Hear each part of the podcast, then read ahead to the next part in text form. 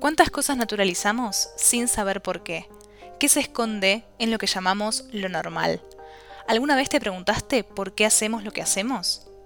Bienvenidos a la segunda temporada de Detrás de lo Invisible, un podcast de la primera piedra donde repensamos lo que aceptamos como dado e intentamos rastrear de dónde vienen las ideas que nos enseñaron. En el episodio de hoy, y vivieron felices para siempre.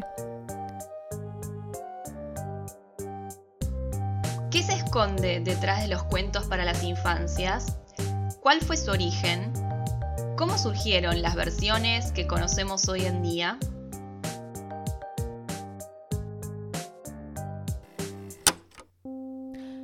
Hola a todos, bienvenidos a un nuevo episodio de Detrás de lo Invisible. Si están escuchando este episodio cerca de la fecha de su estreno, sabrán que acaba de pasar recién el Día de las Infancias y por eso se nos ocurrió centrar este episodio en el origen de los cuentos infantiles populares más conocidos. Vamos a hablar un poco de cómo nacieron y cómo se fueron adaptando estas historias que pasaron de generación en generación para ver qué hay detrás de estas historias y estos cuentos que tanto conocemos. Como siempre, para hacer este recorrido me acompaña mi compañera Lau. Hola Lau, ¿cómo estás? Hola Lu, muy bien, lista para arrancar como siempre, pero antes recordarles que La Primera Piedra es una revista cultural, autogestiva, con enfoque en derechos humanos, que este año cumplió 8 años y que se sostiene con la colaboración, con la ayuda de todas las personas que nos leen. Por eso recordarles también que si quieren colaborar pueden hacerlo haciendo clic en el link que está en la descripción de este podcast a partir de 200 pesos mensuales. Con ese monto van a poder recibir nuestro newsletter semanal eh, tu próxima conversación es un newsletter que empezamos este año donde ofrecemos historias diferentes que surgen de los temas de este podcast y que además cada 15 días vienen en un formato interactivo. También recordarles que pueden colaborar con un cafecito y que pueden encontrar también la forma de hacerlo en el link en la descripción de este podcast. Sí, así que ya saben, en la descripción del podcast tienen toda la información si quieren sumarse y colaborar con este proyecto y empezar a recibir nuestro newsletter que enviamos todas las semanas. Así que ahora sí estamos listas para arrancar con el tema que vamos a estar discutiendo hoy. Eh, como saben, si nos siguen desde el año pasado, nuestra primera temporada, tenemos un episodio ya hecho el Día de las Infancias del año pasado, donde hablamos sobre cómo fue cambiando el significado de ser niñe a lo largo de la historia. Hoy en día estamos muy acostumbrados a relacionar la infancia con un momento de ternura y fragilidad, pero la realidad es que no siempre fue así.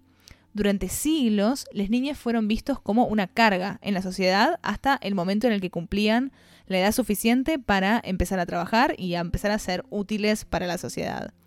Si les interesa todo este recorrido más en profundidad, pueden ir a buscar el episodio El Reino del Revés de nuestra primera temporada, acá en nuestro canal de Spotify, como saben, tienen todos los episodios disponibles para escuchar de forma gratuita.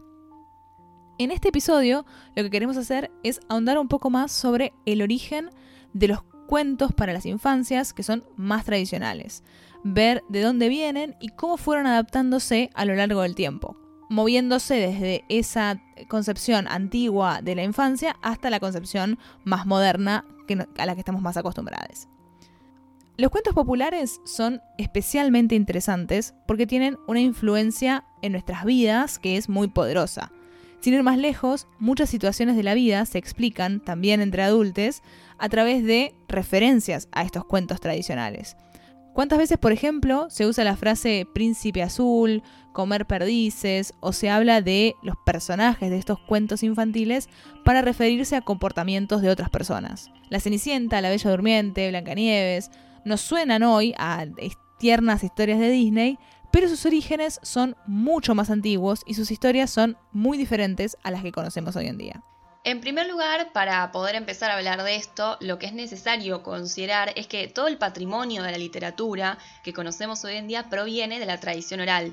Los cuentos tienen su origen en relatos que eran contados entre las clases populares y se transmitían de generación en generación para comprender la realidad.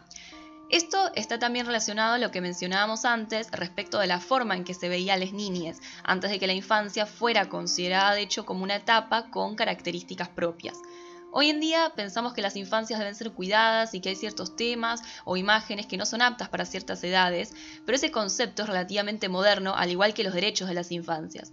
Los relatos originarios de los que vamos a estar hablando hoy no estaban destinados especialmente a las niñas, sino que eran una forma de entretenimiento generalizada y también una manera de encontrar una especie de punto de fuga al entorno y a las relaciones de clase. Por ejemplo, en muchos de esos cuentos los temas giraban principalmente alrededor de personajes de clases populares y sus vínculos con otros de clases altas y eh, se referían a la justicia social. Solo cuando la concepción de la infancia cambia y se la empieza a ver como una etapa diferenciada del mundo adulto, es cuando se empieza a ver entonces la necesidad de armar una pedagogía y un sistema que transmitiera ciertos valores morales que tenían que ser inculcados a las niñas. Y la pregunta es, ¿cuándo se da este cambio de época? La historia nos cuenta que recién en el siglo XVII se empieza a pensar a la infancia como una etapa de la vida diferente y con ese cambio aparece entonces la mentalidad de decir, bueno, es necesario generar una educación diferenciada para esta edad y esta etapa de la vida que es bien diferente a la edad adulta. Antes de eso, durante la Edad Media, las niñas eran vistos como personas básicamente incompletas, que tenían que ser reformadas, normalmente mediante la disciplina estricta o mediante el castigo físico y violento. Se veía la niñez casi como si fuera una enfermedad de la que era necesario curarse para llegar realmente a ser una persona completa que puede efectivamente formar parte de la sociedad. Eso hay que entenderlo obviamente en un contexto en el que había una altísima mortalidad infantil, mucha pobreza, falta de higiene y estaba lejos de la idea de planificación familiar que tenemos hoy en día, de que una familia dice cuántos hijos quiere tener. Era una época muy diferente, ¿no? Pero bueno, como decíamos, es recién en el siglo XVII cuando en Europa comienza a haber un cambio de mentalidad alrededor de la familia y alrededor de cómo criar a las niñas y se empieza a pensar que las niñas deben ser educados de cierta forma para llegar correctamente a la adultez y adaptarse finalmente a los cánones de la sociedad. Estos cambios vienen de la mano de la corriente del filósofo John Locke y su teoría de la tabula rasa. La mente sería una hoja en blanco en la que se van aprendiendo nociones a medida que se experimentan. Entonces empieza a ser importante ver qué cosas se les presentan a las niñas para llevarles por el camino correcto. Obviamente este camino se relacionaba con los valores que les llevarían a ser eh, buenos miembros de una iglesia, piezas útiles para el Estado, por ejemplo. Y si las niñas pueden ser personas moldeadas y educadas, eso las convierte en más dóciles e inocentes que las personas adultas, por lo que con el tiempo se empieza a acercar a una noción más cercana a la moderna de las infancias. Es recién entonces en el siglo XIX que las familias europeas adoptan el formato que conocemos hoy en día, en el que se piensa que las niñas no deben trabajar, cosa que era muy común durante la explosión de la revolución industrial, y que deben dedicarse a estudiar y formarse, pero donde el juego y la inocencia están además permitidos y fomentados. En ese momento de la historia es cuando aparece el famoso concepto de la literatura infantil o lo que hoy en día podemos conocer como literatura para las infancias. Pero, ¿cuáles fueron entonces las ideas que se quisieron inculcar en este nuevo formato y por qué? Los cuentos que conocemos hoy en día fueron tomados de la tradición oral por muchos autores, pero el primero y quizás uno de los más conocidos es Charles Perrault, escritor francés que escribió Los cuentos de Mama Oca, donde recopiló ocho cuentos populares que fueron publicados por primera vez en 1697. Entre los más conocidos se encuentran La Bella Durmiente, Caperucita Roja, Barba Azul, Cenicienta y Pulgarcito. Muchas personas estudiosas de la materia, como Valentina Pisanti en su libro Cómo leer un cuento popular, afirman que lo más probable es que haya plasmado los relatos que escuchaba de la mujer que lo cuidaba cuando era chico.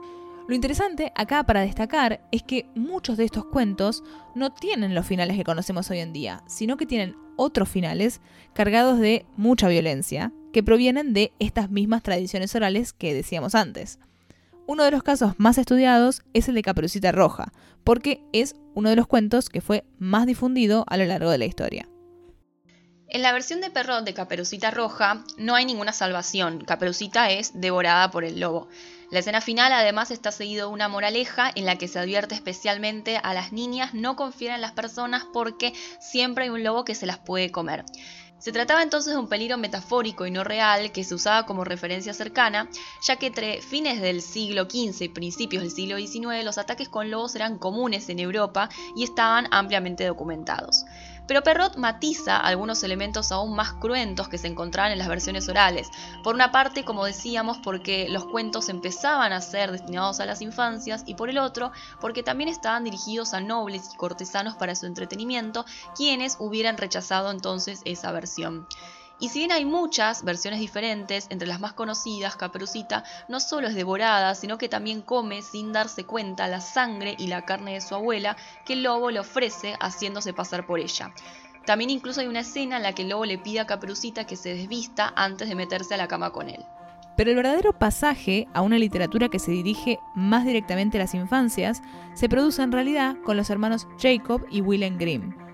En 1812 ellos escribieron Cuentos de la infancia y del hogar, dos volúmenes que recopilan más de 200 relatos, entre los cuales se encontraban reversiones de los plasmados en su momento por Perrault.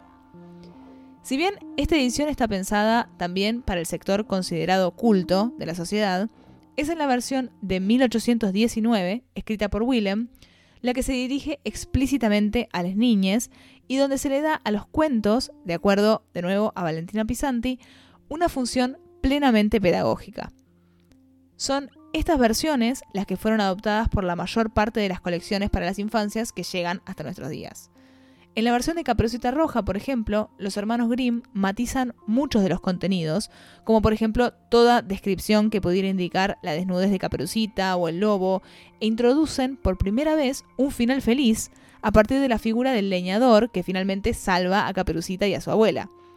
No hay tampoco una moraleja explícita, como había en el caso del cuento de Perrault, porque a partir de este momento se entiende que la educación de las infancias a partir de los cuentos consolida los valores dominantes mediante un modelo autodirigido, donde la moraleja se internaliza, entonces ya no es necesario que esté escrita explícitamente. ¿Y cuáles son esos valores? Bueno, tanto en el cuento de Caperucita como en la mayoría de los cuentos que podemos rastrear hasta esa época, encontramos ideas de autoridad, obediencia, interiorización de obligaciones y renuncia del placer. Los primeros son más fuertes en la versión de Caperucita que contábamos recién, es decir, la autoridad y la obediencia. Si se le hubiera hecho caso a la orden de la madre, nada malo le hubiera pasado a Caperucita, y esa es la idea que busca transmitir. A esto hay que sumarle por supuesto también la cuestión de género. En la moraleja del cuento de Perrot se hablaba específicamente a las niñas, y en el caso de los hermanos Grimm la figura del Salvador es un hombre, un leñador fuerte que responde a la idea de masculinidad tradicional. Sigamos otros cuentos, el patrón de la mujer como una figura sumisa y obediente se hace todavía más visible. Por ejemplo, en el caso de Cenicienta, en donde además de la idea de obediencia se suma el ideal de amor romántico y la idea de salvación a partir del matrimonio con un príncipe. Acá también se introduce la idea de la belleza y del vínculo de Cenicienta con otras mujeres, que son sus hermanastras y madrastras, que la envidian y la maltratan. El cuento de los hermanos Grimm habla del tema también en forma violenta, a partir del castigo de estos últimos personajes. Hacia el final, la madrastra les ordena a sus hijas que se corten los dedos de los pies para poder calzarse el zapato de cristal. Después de no tener éxito, unas palomas les comen los ojos y las dejan ciegas. La moraleja, en este caso, está dirigida a la bondad de Cenicienta como el valor que tienen que tener las mujeres.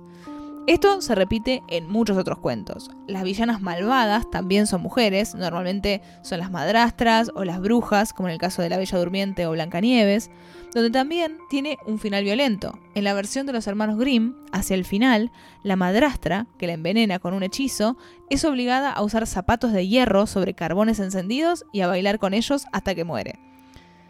Si bien las escenas violentas fueron, por supuesto, eliminadas en las versiones que llegaron hasta nuestra generación, mantienen estos valores de los que hablábamos antes y que se fueron reforzando con el pasaje cinematográfico cuando Walt Disney empieza a plasmar por primera vez las versiones de los hermanos Grimm en la pantalla grande.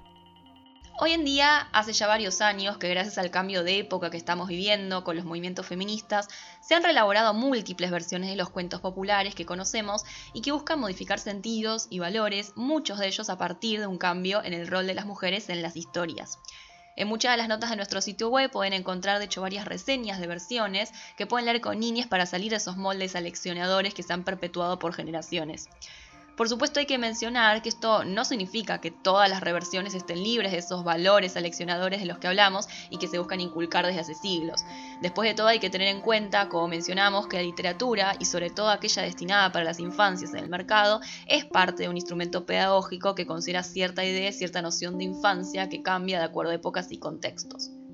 Sí, y como siempre, la realidad es que, como muchos de los temas que hablamos en este podcast, son mucho más amplios de lo que llegamos a abarcar acá, pero por lo menos nos gusta dar un pequeño eh, puntapié para seguir pensando en, este tipo de historias y de cuentos que, como dijimos al principio, nos forman y nos, eh, generan referencias a las que seguimos volviendo, incluso una vez que nos convertimos en personas adultas. Así que esperamos que les sirva para abrir el debate en este marco del Día de las Infancias, que no es solamente el día del domingo que pasó, sino que sigue y continúa el debate. Así que saben que si les interesa el tema, tienen otro episodio donde hablamos más en profundidad sobre la historia de las infancias, que se llama El Reino del Revés. Y también tienen todos los episodios disponibles de tanto la primera temporada como esta segunda temporada que ya tiene 13 episodios en nuestro canal de Spotify. Si están ahí en el canal de Spotify nos pueden dar seguir, que nos ayuda también para llegar a más personas. Así que este es el final de un nuevo episodio de Detrás de lo Invisible. Esperamos que les haya gustado y nos vemos nuevamente en 15 días con un nuevo tema.